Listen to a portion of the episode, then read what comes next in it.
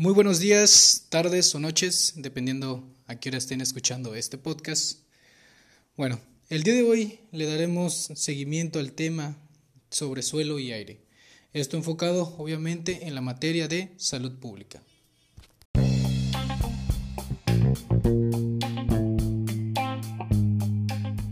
Mi Buena Salud es un podcast en el que platicamos acerca de diversos temas de la salud pública.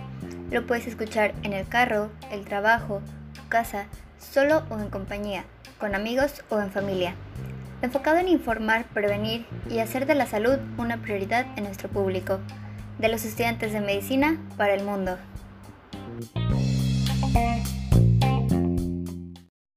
El día de hoy me complace presentarles el podcast en presencia del profesor Herminio Pablo Teófilo. Él estará aquí para darnos su, opinión y explicarnos el cómo en ellos, en el ámbito de escuela, cómo es que abordan estos temas con, con sus alumnos. Pues no me queda más que decirle que bienvenido, le cedo la palabra. Hola Juan Carlos, mucho gusto, buenos días. Eh, vamos a compartir este día la temática que bien comentas. Espero que pues pueda contribuir en algo en tu trabajo. Muchas gracias por tu invitación. Para empezar este podcast, les hablaremos sobre lo que son los tipos de tratados de los residuos. Para ello, tendremos que saber que van a haber tres tipos. Primero tenemos el vertido controlado, después el reciclado y finalmente la incineración. Eh, ahora les daré una breve explicación de lo que son cada uno de ellos y algunas ventajas y desventajas que nos presentan. El primer método sería el vertido controlado. Este se va a encargar de depositar los residuos en el terreno y después cubrirlos con tierra o fango. Algunas ventajas de esto es que va a ser muy sencillo y económico. También va a absorber mucha producción y también una gran, gran, pero gran ventaja es que podremos reutilizar lo que es el terreno. Y finalmente pues va a tener un impacto, un bajo impacto ambiental. Algunas desventajas de esto es que va a requerir grandes superficies. Entonces, si nosotros quisiéramos aplicarlo en ciudades grandes, pues creo que sería un poco imposible debido a que no hay tantos espacios. Y no, no, no aprovecha lo que son las materias primas. Luego tenemos el reciclado. Algunas ventajas de lo que es el reciclado es que se lleva al aprovechamiento de las materias primas, al contrario, al contrario de la que les acabo de mencionar. Eh, también va a ahorrar energía y tiene un uso racional de los recursos. Algunas desventajas de esto es que va a tener unos altos costos. También necesitamos un personal cualificado y nos precisa de sistemas alternativos. Y en este, en este método podemos encontrar las tan famosas tres R's, que como muchos ya les hemos aplicado, que sería reducir, reutilizar y reciclar. Finalmente tenemos el método de incineración. Este presenta unas ventajas de que necesita poco, poco terreno para la construcción y va a tener una recuperación de energía y se va a encargar de eliminar del 80 al 90% de los residuos. Algunas desventajas de esto es que tiene unos elevados costos de inversión y precisa de vertederos de alta, de alta seguridad. Y finalmente tendremos que este método pues no va a ser muy este, factible ya que nos provoca otro tipo de contaminación, porque como dice su nombre, incineración. Incineración pues quiere decir que es quema ¿no? de, los, de los desechos. Entonces esta quema de desechos nos producen eh, humos tóxicos, los cuales van a contaminar el aire. Pues bueno, profesor, como acaba de escuchar cada uno de ellos, eh, quisiera preguntarle si usted conocía este, estos métodos y qué nos podría eh, complementar. Gracias.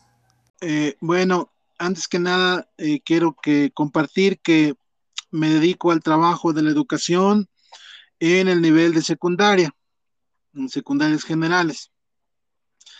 Y concretamente en el tema de los, del tratado de los residuos que diariamente emitimos o producimos, ya sea desde nuestros hogares, en la pequeña, mediana industria, y en las grandes fábricas, pues lo que tratamos en la materia de biología concretamente es enseñarle a nuestros alumnos cómo, primeramente, cómo identificar los residuos, cómo clasificar esos residuos que diariamente producimos.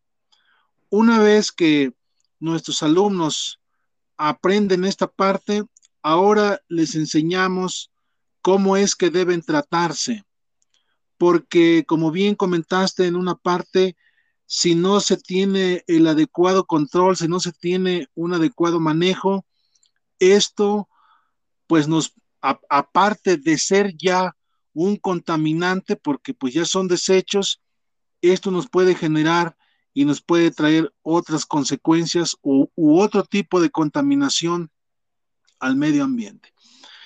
Una de las primeras acciones que emprendemos en nuestra escuela, pues es aprender, como bien dijiste, y perdón que lo tome así, como bien dijiste, es la aplicación de las tres R's, el reducir, el reciclar y el reutilizar. Aquí en la Ciudad de México el gobierno ha implementado estrategias, proyectos eh, de separación de la basura en botes de diferente color. Y eso lo hemos llevado también a las escuelas, lo estamos aplicando en las escuelas. Eh, colocamos botes de color eh, verde, de color rojo, de color gris, donde los alumnos en cada color van a depositar los eh, desechos que generamos diariamente en la escuela, claro está, en un tipo de, bote o del color del bote. El color eh, verde, perdón, el color verde va para los materiales orgánicos. El rojo para los materiales eh, de riesgo, vidrios y demás. El gris pues va para el tipo de baterías, eh, el color eh, negro estamos utilizando en nuestra escuela para eh, los materiales inorgánicos. Además de esto, cuando nuestros alumnos ya aprenden a clasificarlo, ahora es canalizarlo y conducirlo para que sea llevado a los vertederos. en este caso, aquí en la Ciudad de México se ocupa el primer el primero que tú mencionabas, eh, donde se le da el tratamiento adecuado para evitar la proliferación de esos desperdicios de otra manera. Una vez que se les da el tratamiento correcto, en un espacio amplio, como bien dijiste, pues ya no hay riesgo de seguir contaminando. Eh, se busca regenerar el suelo o, en este caso que se evite más la contaminación. Eh, después nuestros alumnos trasladan ese conocimiento a su, a su casa, a su hogar, donde ya aprenden a clasificar los materiales de desecho eh, que salen de, nuestra casa, eh, principalmente los de cocina, que son residuos orgánicos y que si no se les da un tratamiento pronto, pues eh, tienden a descomponerse con facilidad y pues genera, se convierten en un foco de infección para la salud humana. Después, nuestros alumnos trasladan su conocimiento a campañas publicitarias, campañas de, recolección de basura, campañas de separación de basura, eh, campañas de, cómo eh, vertir de manera correcta los residuos em, eh, provenientes de casa. Esto ya a nivel local. Eh, ya a nivel ciudad, pues ya el gobierno también eh, tiene otros proyectos aquí en la Ciudad de México. Has de saber que trabajo aquí en la Ciudad de México, una ciudad muy grande, lamentablemente muy contaminada en los últimos años, pero pues ya a nivel gobierno, a nivel ciudad también se implementan proyectos encaminados al tratamiento de esos residuos. Y que en el segundo apartado que mencionas de los reciclados, muchos de ellos vuelven a ser utilizados, muchos de esos residuos vuelven a ser utilizados en la misma, en la misma ciudad. Pues es de manera general, esto es lo que eh, enseñamos a nuestros alumnos de educación secundaria, primeramente a que sepan el origen de los eh, residuos que producen en casa, eh, cómo clasificarlos, cómo darles un buen destino, con el propósito fundamental del cuidado de la salud. Claro, sin, sin duda alguna van a ser ideas muy buenas, que por pequeñas que sean van a tener un gran impacto y hasta cierto punto pues nos ayudan a contrarrestar la contaminación.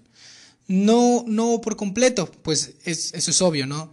Pero pues de poco en poco creo que se pueden lograr grandes resultados. Y por qué no, en un futuro eh, estar libres de lo que es la contaminación. Pues bueno, ahora mencionaremos otro método más, que este sería el método de la composta, que está más dirigido a lo que son los, los desechos eh, orgánicos. Eh, profesor, ¿qué nos podría decir sobre este método de la composta? Bueno, es dentro de los de los eh, métodos de, reciclado, porque esa sería la, base fundamental de la elaboración de la composta, pues tenemos esta ventaja, ¿no? De, recuperarlos y reutilizarlos nuevamente. Eh, en la composta, nosotros en la escuela, con nuestros jóvenes, preparamos, valga pues, una composta casera.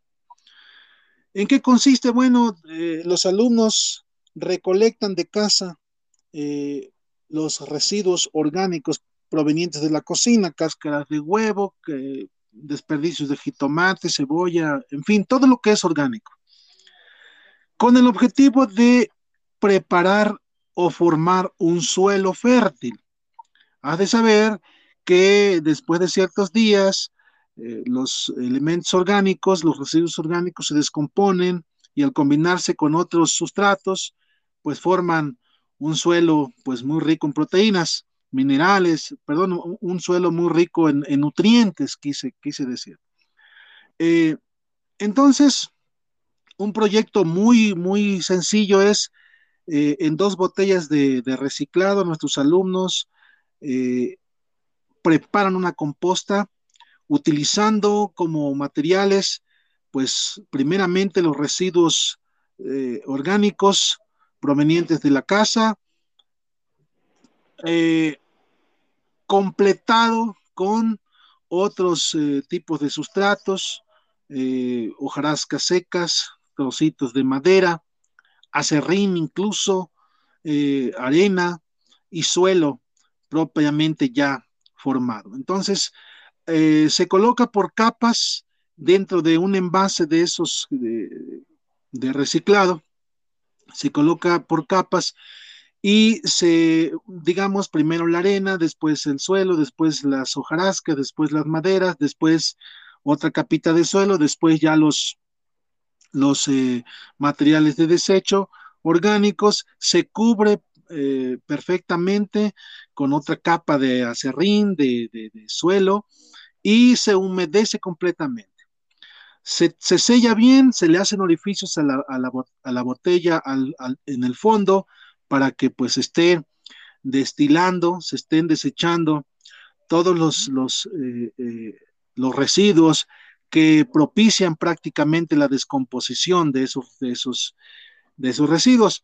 Después de cierto tiempo, nuestros, después de 30, 35 días, nuestros alumnos extienden ya su proyecto, eh, eh, su, composta en un, en un cartón, en un periódico, donde pues ya mezclan todo completamente y de esta manera pues ya están formando una composta.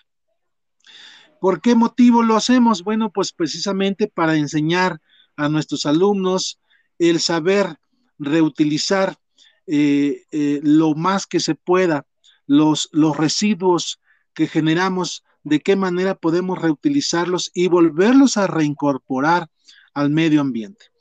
Entonces, ese suelo que se obtiene de esa composta, pues la utilizan ellos para macetas en casa o incluso hemos hecho otros proyectos donde ellos traen una maceta, ese suelo que resultó de la composta, ahora lo ocupan para pues hacer crecer una verdura, un vegetal, una hortaliza.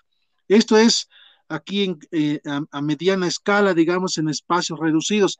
En espacios amplios, quiero que sepas que la composta eh, es uno de los, eh, de los métodos de recuperación de residuos a mayor escala que nos trae muchos beneficios. Aparte de recuperar y reutilizar todos los residuos, pues estamos fabricando o se puede fabricar grandes cantidades de suelo y eso se utiliza mucho en la agricultura local, donde en espacios abiertos se fabrica la composta, después de cierto tiempo tienen ellos un, un suelo pues más rico en nutrientes que al mezclarse con el suelo donde ellos cultivan, pues es sinónimo y garantía de producción de productos pues más, eh, más vigorosos, mayor cantidad de productos, mayor producción, lo que, lo que redunda al final pues en mejores ganancias. Y de esta manera pues se está cuidando,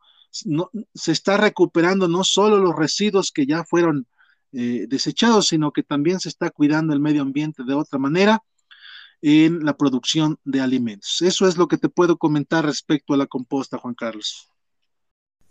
Sin duda alguna, este método, el cual nos acaba de mencionar, va a ser uno de los más sencillos de realizar. También es uno de los cuales nos ayuda a reutilizar los desechos orgánicos de una manera completa. Y asimismo, poder usarlos como abono y darle vida a plantas o ya aplicándolo a gran escala, el poder usarlo en los cultivos. Pero bueno, dígame profesor, ¿qué causas y desventajas nos puede traer este método que sería la composta?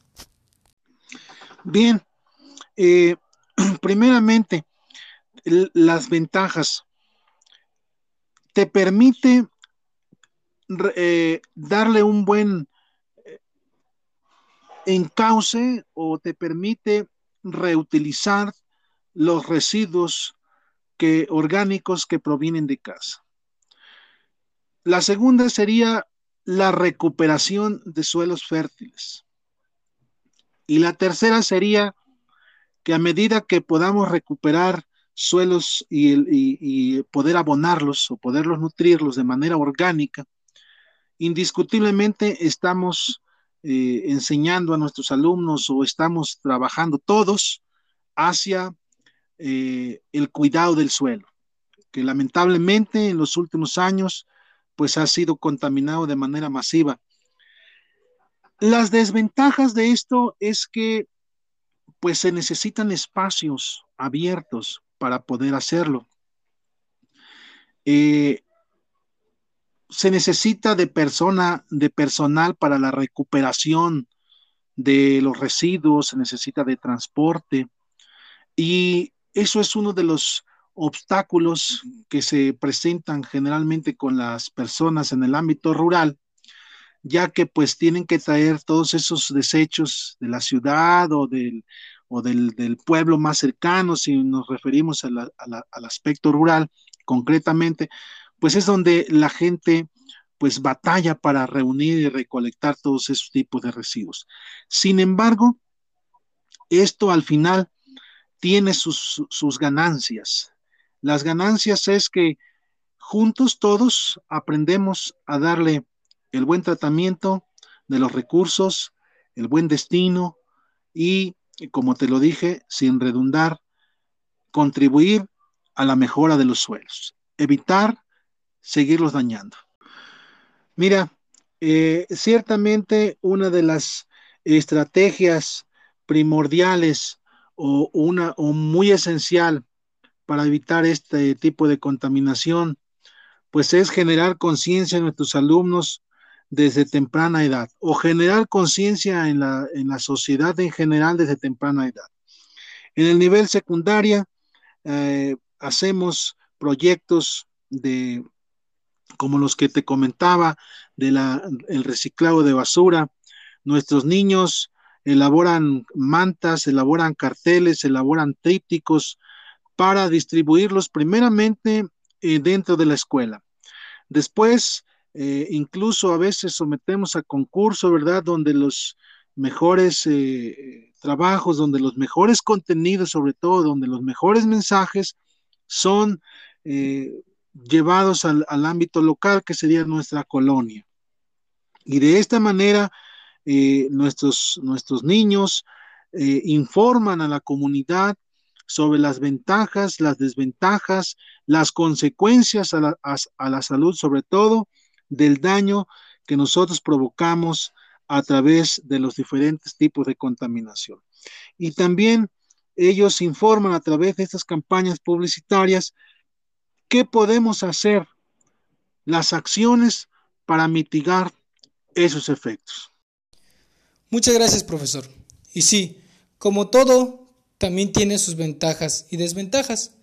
Pero creo yo que si se llevara un adecuado seguimiento a este proceso, creo que sería el más factible para poder llevar a cabo un adecuado tratamiento de los desechos orgánicos. Ahora nos enfocaremos a los problemas de salud que van a estar causados por la contaminación del suelo. En primer lugar tendremos una mayor desnutrición, esto debido a que va a haber menos agua y menos alimentos. También nos va a aumentar enfermedades que van a estar transmitidas por el agua y alimentos. Y me preguntarán por qué. Pues bueno, muy sencillo. Como sabemos, todos los alimentos vienen del suelo. Y si éste está contaminado, nuestras frutas y verduras también lo estarán. En cuanto al agua, de igual forma, el agua se va a filtrar por el suelo hasta llegar a los mantos acuíferos. Si el suelo está contaminado, toda esta agua al filtrarse se llevará de igual forma la contaminación. Y así es como se transmiten las, enfermedades. Algunas eh, medidas preventivas de las enfermedades producidas por la contaminación, el cual podremos aplicar, serían el realizar campañas de educación sanitarias que van a estar dirigidas a la comunidad. También evitar la contaminación de los cultivos, evacuar en sanitarios o letrinas y tener una disposición adecuada de la basura.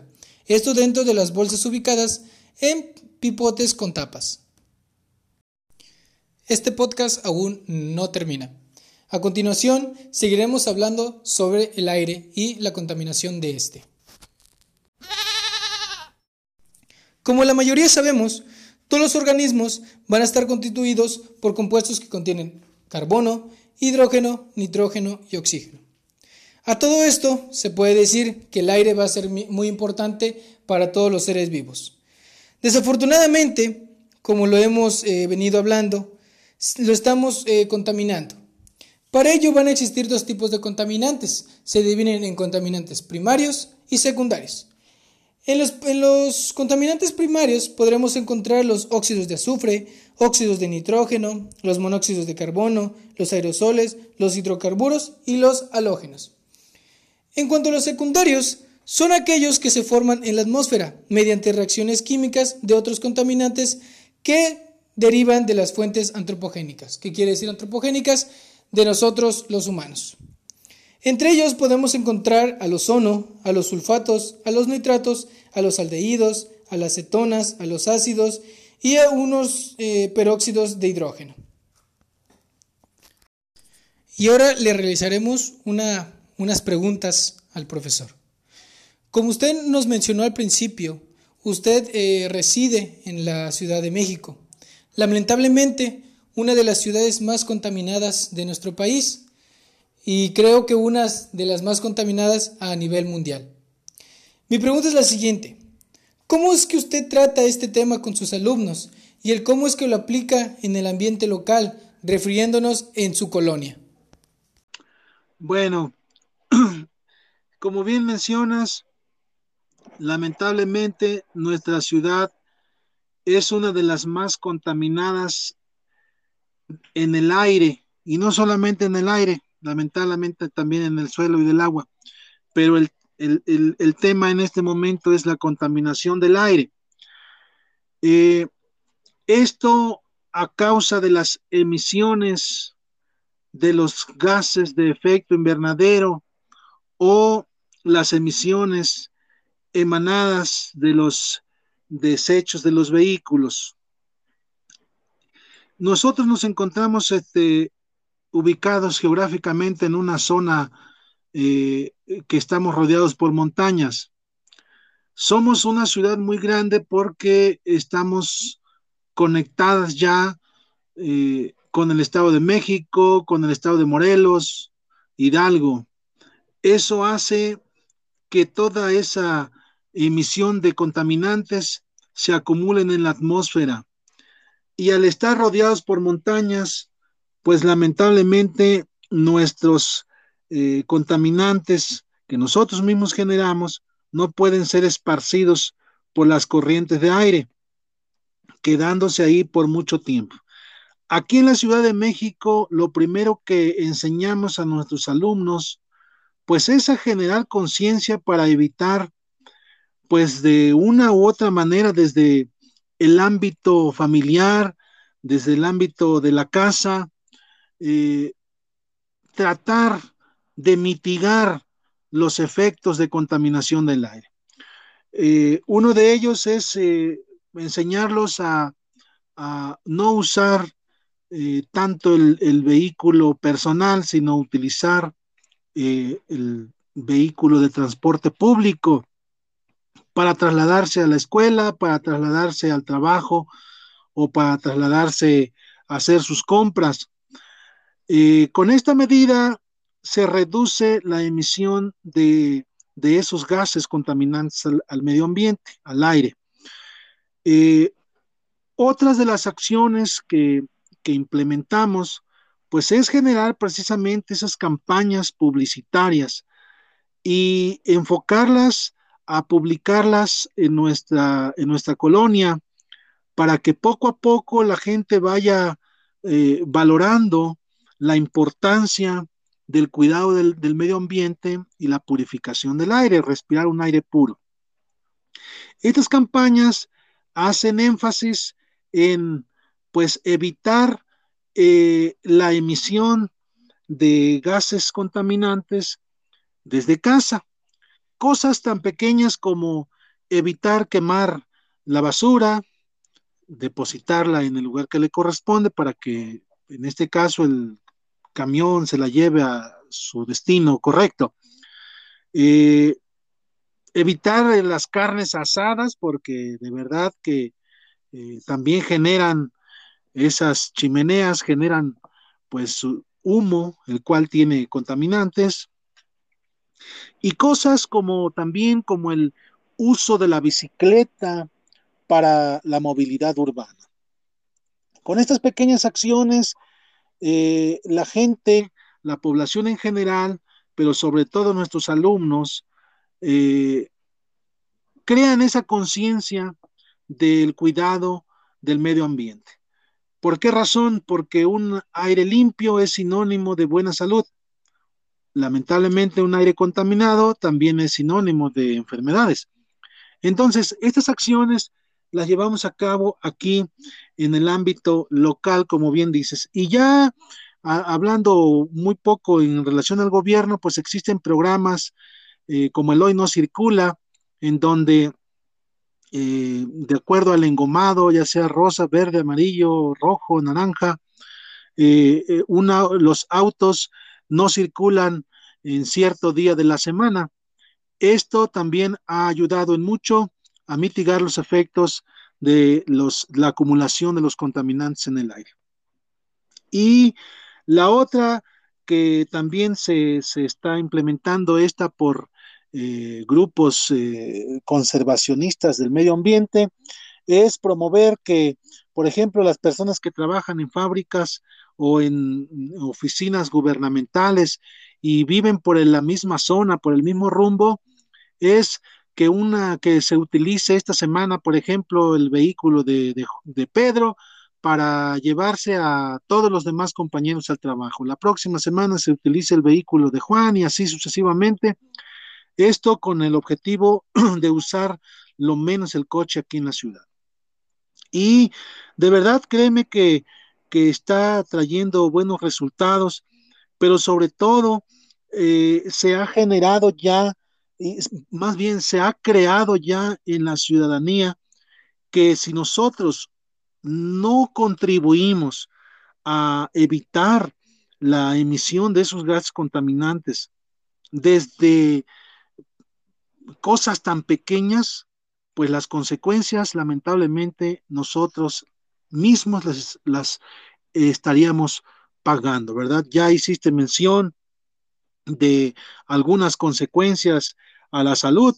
Y aquí en la Ciudad de México, uno de los problemas que es muy recurrente, pues es el problema de los ojos, la irritación de los ojos, la irritación de la garganta por los efectos de esa contaminación. Pues es cuanto te puedo platicar, Juan Carlos, respecto a lo que Nosotros trabajamos con nuestros, estudiantes y después esos conocimientos, esas experiencias las trasladan al ámbito local y después las asocian con el trabajo que hace el gobierno de la ciudad. Muchas gracias, profesor. Y sí, sin duda alguna, creo que sería muy importante el generar conciencia en todas las personas sobre la contaminación del aire. Porque como ya lo mencioné en un principio, el aire va a ser indispensable para todos nosotros. Y el estar contaminado nos podría generar graves daños a, la salud, incluso irreversibles. Como por ejemplo, por mencionar algunas consecuencias que nos trae eh, la contaminación, es que nos va a llevar a un envejecimiento rápido de lo que son los pulmones. También nos llevaría a una pérdida de la, capacidad pulmonar. En cuanto a las enfermedades causadas por esto, nos va a llevar un asma, una bronquitis, un efisema y, ya hablando drásticamente, nos puede producir eh, cáncer pulmonar. Y ahora, como en un principio les mencioné, los contaminantes del aire se dividían en primarios y secundarios. Pero no solo eso contamina el aire, sino existe otro tipo de contaminación, y me estoy refiriendo a la contaminación por medio del sonido. Pues esto es debido al exceso de sonido, el cual va a alterar las condiciones normales del ambiente en una zona determinada. Y me preguntarán, ¿qué consecuencias eh, genera este tipo de contaminación? Bueno, algunas consecuencias sería que nos va a generar psicopatologías, nos va, nos va a afectar psicológicamente, esto en el sueño y en la conducta. También nos va a afectar la memoria y la atención, o, es, eh, o lo que me refiero es cuando nosotros ponemos atención a algo. Eso es lo que me estoy refiriendo. Además de dar a conocer algunas características, ventajas y desventajas de la contaminación del aire y el suelo, este podcast tiene la finalidad de generar conciencia en las personas para disminuir la contaminación y evitar seguir contaminando el medio ambiente, y especialmente el aire y el suelo. Y de esta manera, evitar daños a la propia salud. Agradezco puntualmente la, participación del profesor Herminio Pablo Teófilo. Profesor, ¿quisiera agregar algo más? Pues antes que nada, Juan Carlos, muchas gracias por haberme invitado a participar contigo, compartir experiencias de trabajo, compartir acciones que pues implementamos en beneficio de nuestro ambiente y que implementamos con nuestros niños, con nuestra sociedad en general. Mucho eh, hay que hacer para el cuidado del medio ambiente, mucho hay que hacer para evitar seguir eh, eh, emitiendo esos contaminantes que dañan no solamente al medio ambiente, sino a nosotros mismos. Pero en la medida de lo posible que podamos contribuir con nuestro granito de arena, enseñando, educando, transmitiendo el mensaje con nuestros alumnos, créeme que poco a poco vamos a ir mejorando ese y cuidando nuestro, nuestro medio ambiente y por consecuencia mejorar la salud del ser humano. Muchísimas gracias. No me queda más que darles las gracias por escuchar este podcast, esperando les sea útil esta información. Muchas gracias, hasta pronto.